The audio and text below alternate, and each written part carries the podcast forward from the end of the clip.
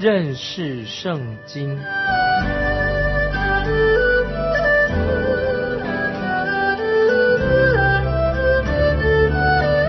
认识上帝的话，把上帝的话带到全世界。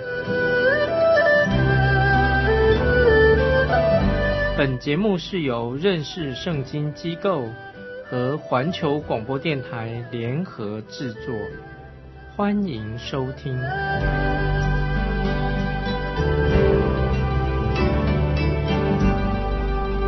亲爱的听众朋友，你好，欢迎收听认识圣经。我是麦基牧师，请看启示录第十五章。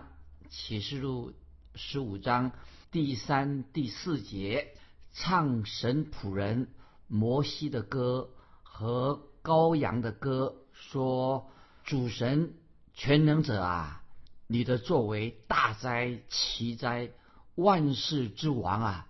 你的道途义哉成哉，主啊，谁敢不敬畏你，不将荣耀归于你的名呢？因为独有你是圣的，万民都要来在你面前敬拜，因你公义的作为已经显出来的。听众朋友，启示录十五章三四节实在太重要了。听众朋友，如果你要想学唱摩西的歌，你可以从出埃及记十五章一到二十一节，以及生命记三十二章一到四十三节，可以从意思就是说，从出埃及记以及生命记这里可以找到这个摩西的歌。这两首诗歌都是颂赞神的救恩，颂赞神的救赎，以及颂赞神是信实的神。这首羔羊的歌主要是颂赞耶稣基督是我们人的救赎主，救赎了我们。在启示录五章九到十二节，我们已经唱过这首诗歌了。听众可以回去看启示录五章九到十二节。那这里要特别注意是什么呢？启示录是再提醒听众朋友，是以耶稣基督为中心的一卷书，不要让把四个骑士或者吹响七只号角或者七个天使让你分心了，他们不是主角，免得我们偏离了启示录的主题。不要把我们的注意力完全放在啊圣者大怒神大怒的碗，也不要放在那个碗上面，而是集中在耶稣基督他的身上，因为是耶稣基督掌权，耶稣基督是神。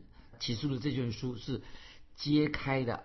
显明了耶稣基督是圣洁的神、大能的神、荣耀的神。这位耶稣基督啊，我们的救主是何等的奇妙！他这一双手，一只手，我可以说他是跟牵着父神的手，主耶稣的手是牵着父神手；另一只手握着谁呢？就是握着我们人的手。感谢神，主耶稣使我们与神和好，我们跟基督合而为一啊，很奇妙。唯有耶稣基督。能够行这样的大事，因为主耶稣他自己就是神。刚才我们读过启示录十五章第三节，特别提到万世之王啊。其他的圣经版本另外的翻译，这个万世之王所翻译的十五章三节万世之王，它翻译成圣徒之王啊，或者说是万国之王，那么都是要说明耶稣基督啊是全地所敬拜称赞的。一个重要对象，所以万人都要敬拜主耶稣基督。所以启示录十五章第四节也提到说：“主啊，谁敢不敬畏你，不将荣耀归于你的名呢？”这是启示录十五章四节所说的：“主啊，谁敢不敬畏你，不将荣耀归于你的名呢？”今天我们听众朋友啊，也许包括很多的基督徒在内，有没有存？敬畏主耶稣基督的心，敬畏神的心，很多基督徒常常强调啊，神就是爱啊，看重耶稣基督的爱。当然，我们要看重耶稣基督，他是爱。当然，但是神爱当然很重要，神也是世界上的光。但是更重要的是什么呢？神乃是圣洁的神。记得基督徒我们要有好行为，因为神是圣洁的。神在教会当中常要修正。要改变我们的心态，为什么呢？因为既然如果你是神的儿女，那么你就不能够任意妄为啊，就要有好的行为。如果你认为神啊啊整天要捧着你啊，让你整天快快乐乐的，神不会让你受到难处、遇见困难，那你的想法是错的。神会给我们遇到一些难处，为了要教导我们。所以，听众朋友，我们要学习如何的敬畏神，因为神是圣洁的神啊。所以刚才我们读过说，万民都要来到你面前敬拜。那么，听总有一天，万国万民都要来到主耶稣基督面前来敬拜他。今天我们还没有看见万国万民来到耶稣基督的面前敬拜，因为我们今天所住的这个世代还没有到这样一天。但是总有一天，世上万国万民都要敬拜神。那个时候，神已经除去背逆他的人，只留下敬畏他的人、敬拜他的人。诗篇第二篇第八节啊，我们提到诗篇第二篇好多次了。诗篇第二篇第八节怎么说？你求我，我就将列国赐给你为基业，将地级赐给你为田产。这是神的应许，万国。都是什么？属于谁的？当然是属于神的，属于主耶稣基督的。在以赛亚书十一章九节也这样说。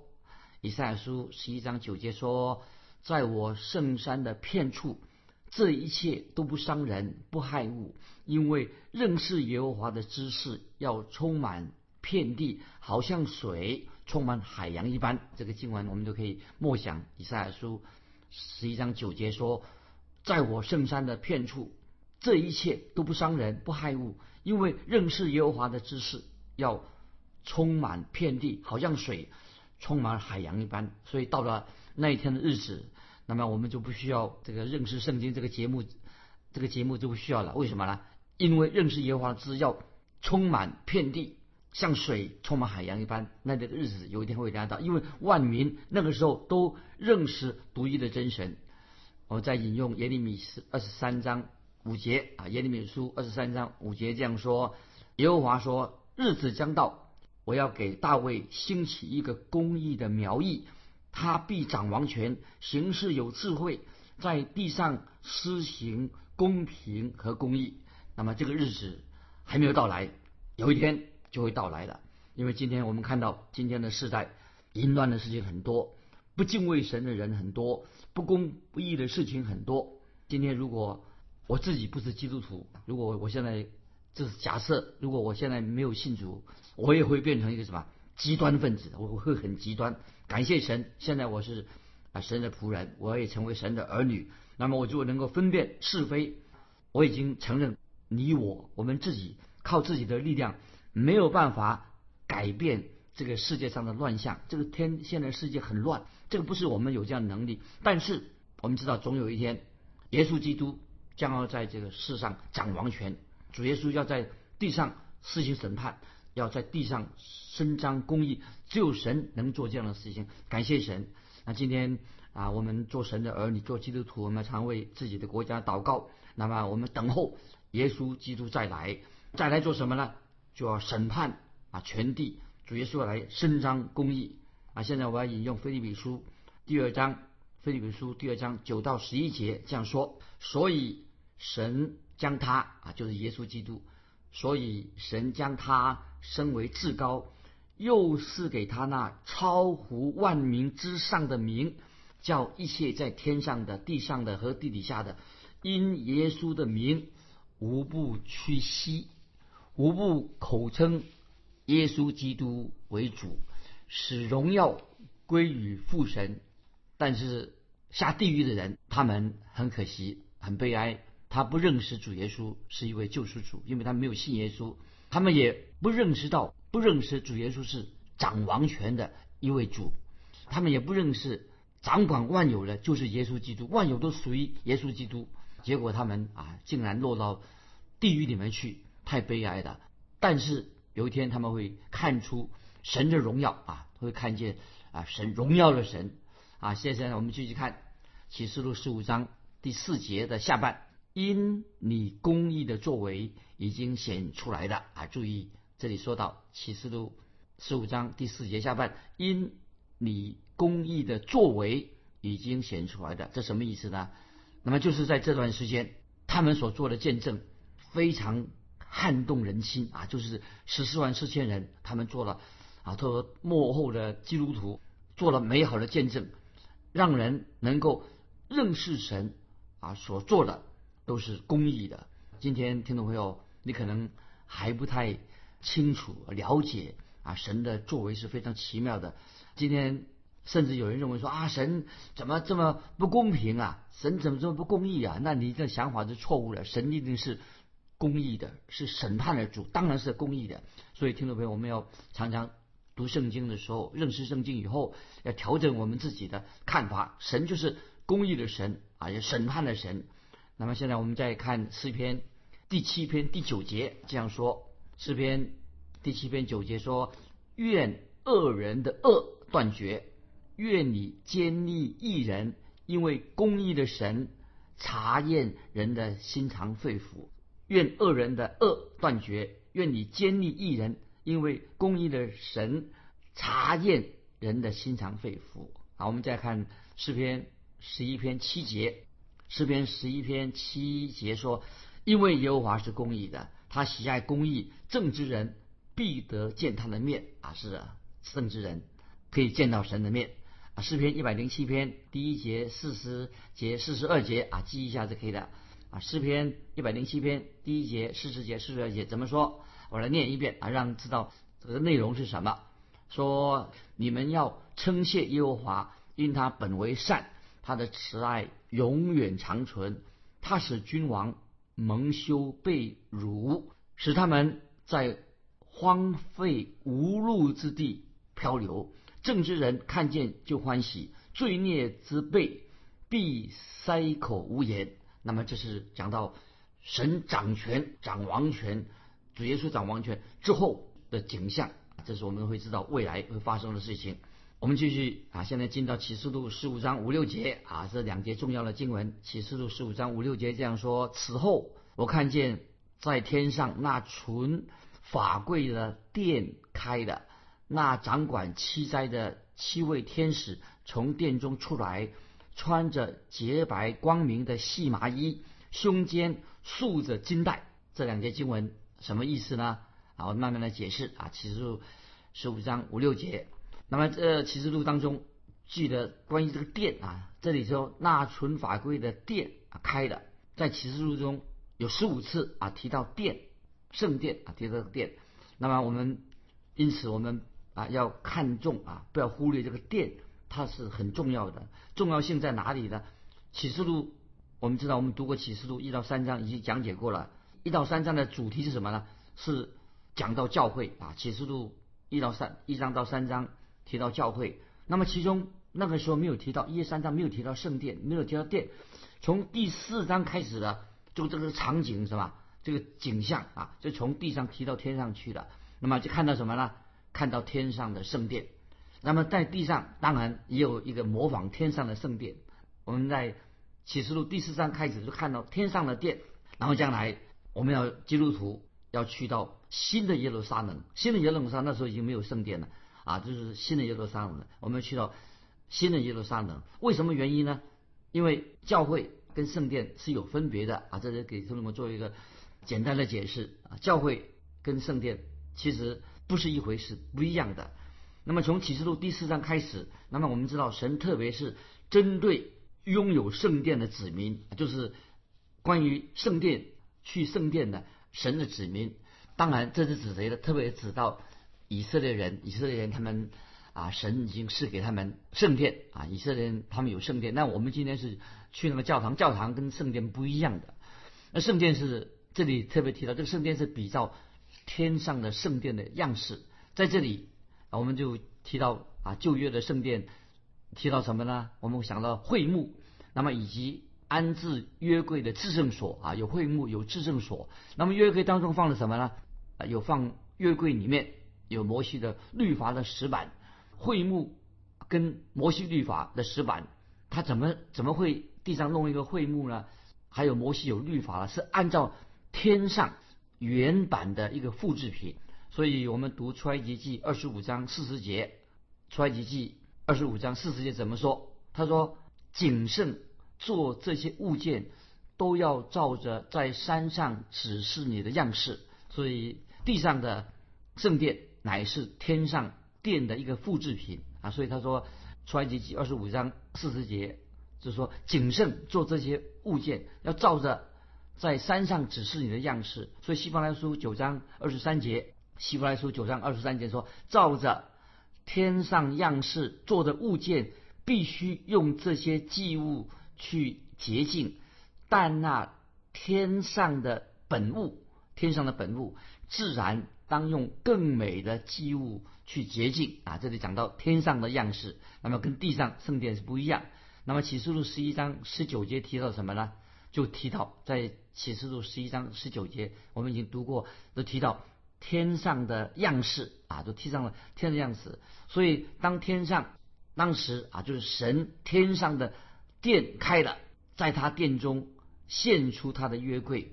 随后有闪电、声音、雷轰、地震、大宝啊！这是十一章十九节提到天上，呃，圣殿的样式。当神天上的殿开了，在他殿中现出他的约柜，随后出现什么呢？随后有闪电、声音、雷轰、地震、大宝。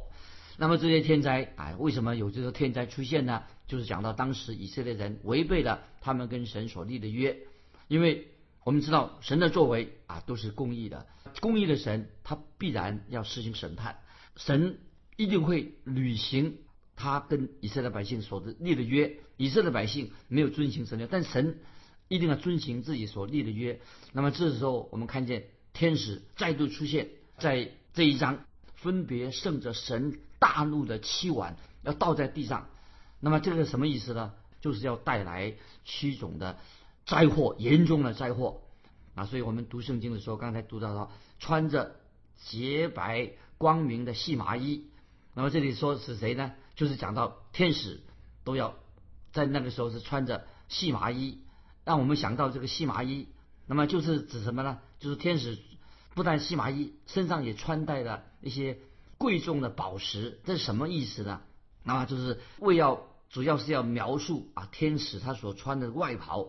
那么袍上有点缀的这个宝，带上这个宝石，这些天使穿的这个服装，这个装饰，指明什么呢？就是指指行指明天使要执行祭司的职分。那么这时候这个时刻，天使所执行的祭司的职分是什么呢？记得不是施怜悯，乃是什么呀？按照神的旨意施行审判啊！所以这里提到这些使者的天使。胸间束着金带，这表示这些天使都是由耶稣基督所差遣，他是耶稣基督的仆役。为什么这个时候耶稣基督要差天使来做这些工作呢？因为耶稣基督在天上，他已经不是祭司了，不再做祭司了，而是主耶稣要做什么？在天上，他将成为审判世人的审判主。那接下来我们要看启示录第十五章。第七、第八节，活到永永远远之神大怒的七个君晚，给了七位天使，因神的荣耀和能力，殿中充满了烟，于是没有人能以进殿，只等到那七位天使所降的七灾完毕了。这两个经文啊，现在我们简单的解释，就是七八两节，这里提到这两节提到七个今晚。给的那位七位天使啊，注意在这一起诉里面呢，听众朋友有没有一个直觉啊？常常提到七这个数目字七，那么我曾经也听过有人啊，他认为说七常常说啊，七代表完美的意思，七是代表完美吗？这个说法未必完全正确，也许代表完美，但是七当然它是有代表完整啊、完全、彻底的意思。那么当然是我们和七可以，也是可以指完美。那么举个例子说，这个现在说其实是代表完美的。神在六天内创造了天地万物，第七天就安息了。这里说明什么呢？因为神不但创造了大地啊，这个他所做的功已经完成了，并且认为这个创造神的创造它是一个完美的。但是启示录一系列都提到这个七字，这个七不一定代表完美，代表完成啊，这个啊，一个是讲完美，创造大功是完美的，但是七也表示了完成。这个完成什么意思？怎么完成呢？那么我认为神给七个教会的书信当中，一月三章那个启示录一二三章给七个教会的书信当中，从那个七里面看到什么？完整的关于教会历史，所以教会历史啊，前面前三章可以说讲到教会历史的内容啊，指向教会历史。从每一个系列的七，我们也看到什么呢？那么就看到大灾难时期有一系列的大灾难时期一系列的七出现。那么这个七说明什么呢？就是七代表是一个完整的叙述啊，所以七也代表一个什么呢？除了啊讲到。啊，七个教会也代表什么？一个完整的叙述。那么又看到七印啊，七印，那个也也看到关于七个印啊，七印从七印里面我们看到什么呢？看到一些大纲啊，然后按照预言，最后我们就看最后看到什么呢？神就把那个焦点聚集在什么？聚集在大灾难时期的后三年、七年、最后七年当中，大灾难时期的话，七年后三年啊，就是也。说明了盛满了神大怒的七个今晚，盛满了神大怒的七个今晚，对不对？所以这是讲到七，所以听众朋友你要注意，这个神大怒的七个今晚，这个是指什么呢？这个碗所装满的盛满的是什么呢？不是神爱，乃是神的烈怒。碗中盛满的不是神的爱，乃是神的烈怒啊！这个很严重，很严重。所以我们读到启示录十五章第八节下半的时候啊，他说：“因神的荣耀和能力，殿中充满了烟。”这是什么意思呢？因神啊，启示录十五章八节下半，因神的荣耀和能力，殿中充满了烟。这一段经文又提到，又提到什么呢？是有关于圣殿的事情。那么这里啊，我再跟听众朋友再做一个解释。当我们读启示录的时候啊。我是做这样的分别，是把教会跟圣殿做一个分别，因为教会跟教会跟这个圣殿是不一样的。教会跟圣殿当然都是指向基督的大能，显明基督是大有能力的，他的能力很奇妙的。但是这样的缘故就是告诉我们什么说呢？就是不表示说教会要也要建造建造一座圣殿，教会也要建造会幕。所以今天的教会不需要。啊，说要建造一个圣殿，或者要啊，或者建造一个会幕，因为圣殿跟会幕是关于专门是指向以以色列国的。今天有些人说新约圣经就是新约跟以色列百姓已经毫无关系的，但是听众朋友，你该知道新约圣经并没有把以色列国、以色列人排除在外啊，所以我们还是要。看重啊，新约也讲到关于以色列国的事情，特别我们刚才读圣就是读到七个今晚，七个今晚代表什么呢？就在代表在大灾难时期的最末后的一段时间。今晚是什么意思呢？今晚是在圣殿的仪式当中所用的今晚，就是每年一次，大祭司他用金碗捧着一碗血进到至圣所里面。这个大碗，这个血代表什么？就是罪的赎价啊，带到罪得到代表罪得到赦免。所以大祭司每年一次要捧着一碗血进到至圣所。那我们在读圣经说，这七位天使穿戴着祭司的服饰离开圣殿之后，就不再执行施怜悯的工作了，而是。展开一个什么呢？展开一个非常特别的施工，就是神要将大怒的碗倾倒在拒绝接受耶稣基督救赎的世人身上啊！这个听我这样明白。所以，当这七位天使带着祭司的穿着啊祭司的服饰离开圣殿之后，做什么呢？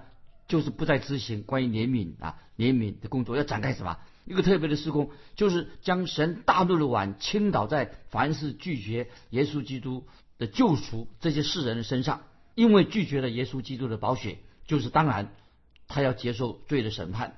这个审判不是啊，因为啊撒旦或者说人啊犯罪造来的造来的后果，不是的。这个审判啊，记得直接是来自主耶稣基督。所以我们曾经看过温柔的耶稣基督，现在这个羔羊变成什么？